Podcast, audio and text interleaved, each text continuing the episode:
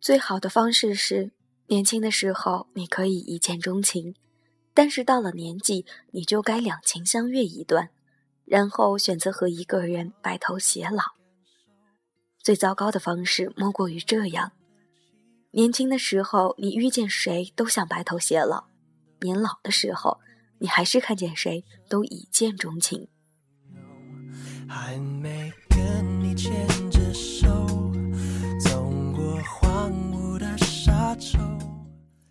亲爱的耳朵们，你们好，欢迎来到《谁的青春不迷茫》。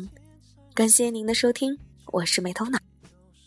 今天要和大家分享的文章来自于古典老师的《拆掉思维里的墙》。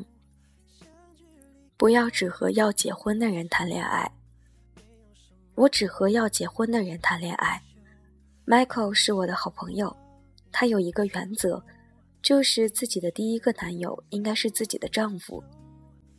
我告诉他：“你这个样子肯定找不到好男人。这样子的选择方式只能遇到三种男人：天真到认为可以一见钟情的小男生，觉得结婚就行的老男人，和觉得反正承诺又不上税的大忽悠。”三年过去了，他跑过来告诉我说：“你完全说对了。”我这三年就是遇到了这三个人一模一样的三种人，唯一不同的只是顺序是二一三而已。你会算命吗？我反问 Michael：“ 如果你是一个公司的老板，你只允许和你签订终身合同的人进入你们公司，那你会迎来些什么人？”Michael 说：“如果那样，也许只有三种人会来应聘：一，天真懵懂，刚刚毕业。”觉得自己会在一家公司干一辈子的员工，二身心疲惫，希望自己随便找一家公司干下去的老油条，三反正觉得先干着，大不了付一点违约金的员工。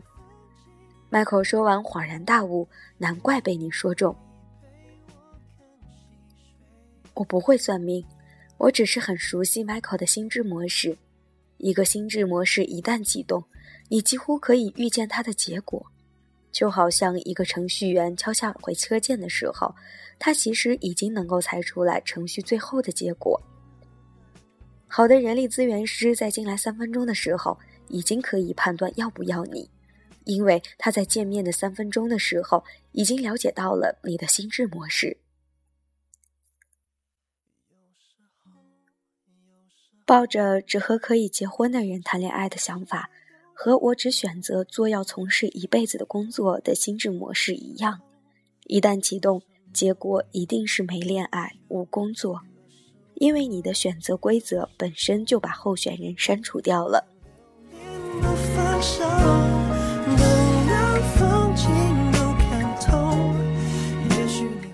看下面这个故事，有一个虔诚的基督徒，他每天走进教堂，对他的上帝祈祷。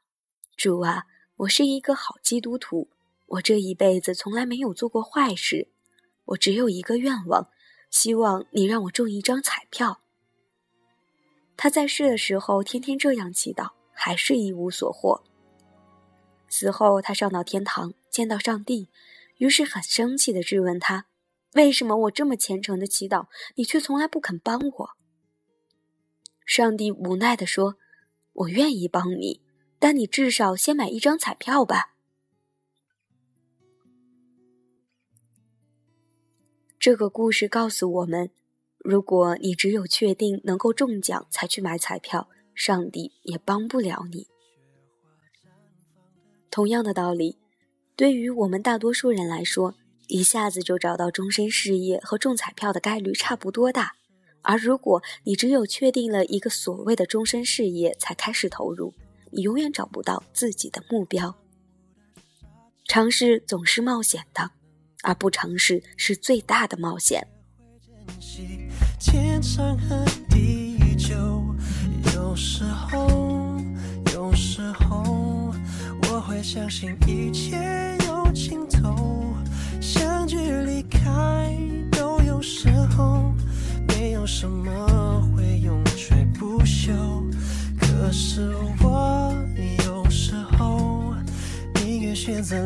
天不放手。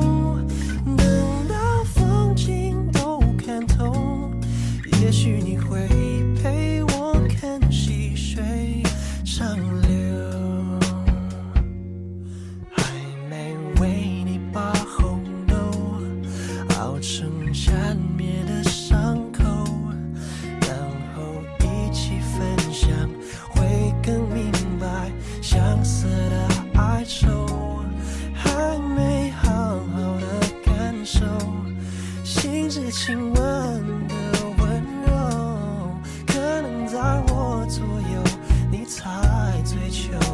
孤独的自由有时候有时候我会相信一切有尽头相聚离开都有时候没有什么会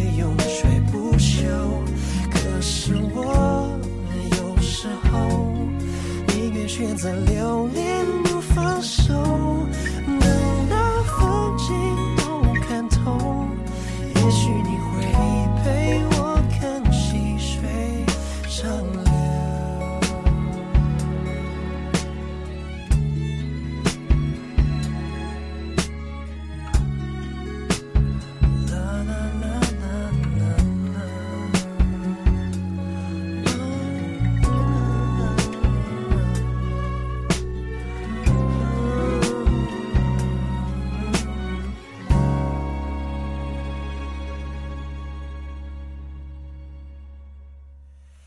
有时候，有时候，我会相信一切有尽头，相聚离开都有时候，没有什么会永垂不朽。可是我有时候宁愿选择留恋。